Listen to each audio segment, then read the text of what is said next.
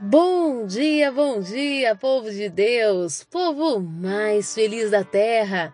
Que dia lindo, dia abençoado, inspirado pelo nosso Deus para nos trazer uma certeza de que nele, em Jesus Cristo, sim, podemos nos alegrar, pois em todas as coisas somos mais que vencedores. E eu, pastora Lídia Neri, venho com muita alegria ao meu coração compartilhar uma palavra de Deus com você.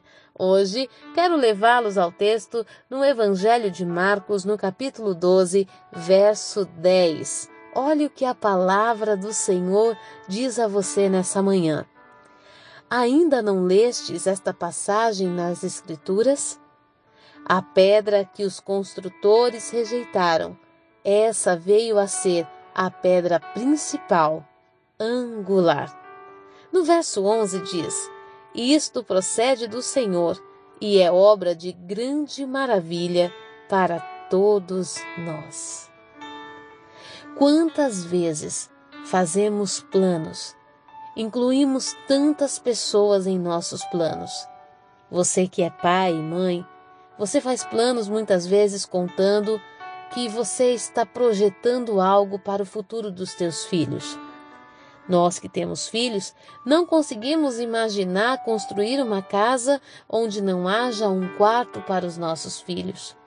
Incluímos tantas pessoas em nossos sonhos, incluímos tantas pessoas em nossos projetos.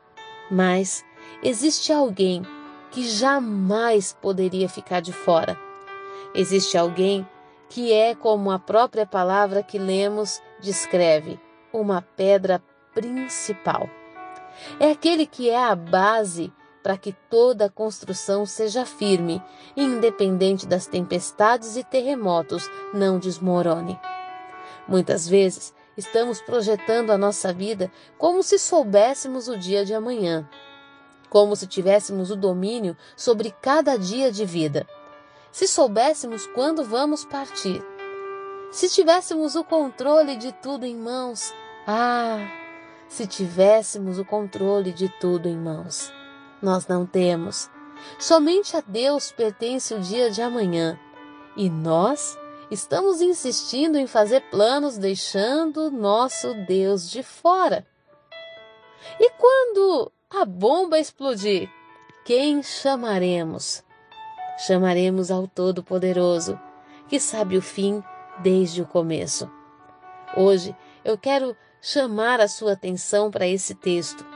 A palavra diz que a pedra que foi rejeitada pelos construtores, ela é a pedra angular principal.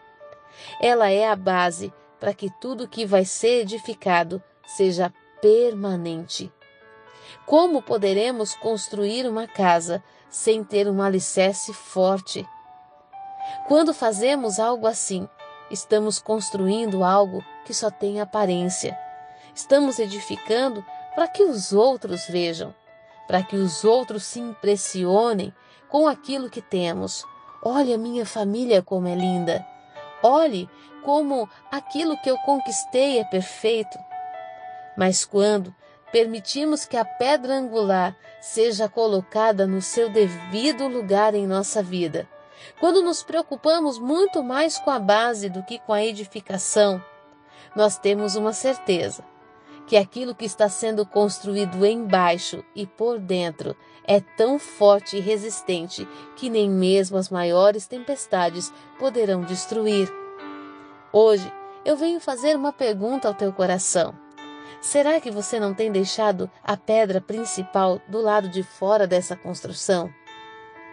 Ah, pastora, mas a minha edificação já está no meio do caminho. Você não acha melhor recomeçar?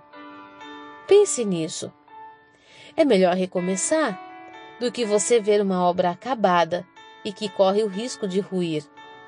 Do que você ver um casamento caminhar 20 anos e lá na frente chegar ao divórcio, porque Jesus, que deveria entrar agora, nesse momento da construção, está sendo deixado do lado de fora. Não seria melhor dar um restart nessa maternidade? Nessa comunhão com os filhos? Ah, pastora, meus filhos já são grandes. Não dá mais tempo. Quem disse? O seu Deus, o meu Deus, é o Senhor do tempo. Ele é Deus que pode remir o tempo para fazer você desfrutar os melhores momentos na companhia dos teus filhos. Mas não saia edificando como se você tivesse certeza que o alicerce é sólido. Hoje, o meu convite para você é você se perguntar: onde está Jesus na minha edificação? Onde está Jesus nos meus sonhos? Naquilo que eu tenho projetado, onde eu coloquei Jesus? Ele está no centro da minha edificação ou ele está do lado de fora? Pense nisso. Pense nisso de todo o teu coração. Eu sei que se Jesus estiver no centro, ah, querido, se prepare. A sua construção vai se transformar num grande legado, gerações após gerações. Muito mais do que uma herança que se deixa, você vai deixar um legado de perseverança, de persistência, de fé, fidelidade, amor, longanimidade, bondade.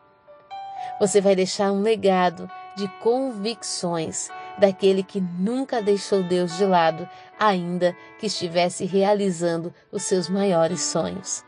Eu deixo essa palavra para o teu espírito. Pense nisso. Traga Jesus para o centro, ainda que você tenha que começar tudo de novo. Comece certo.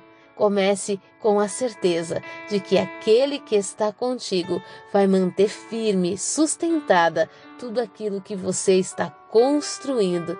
Em nome de Jesus, que o nosso Deus te abençoe nesse dia tão lindo, tão especial, que a glória do Senhor se derrame sobre a tua vida e, guiado pela paz do Senhor, você tenha condições de, se necessário, recomeçar essa obra mas se não, se está começando agora, colocar Jesus no lugar certo, certamente você será chamado povo mais feliz da terra.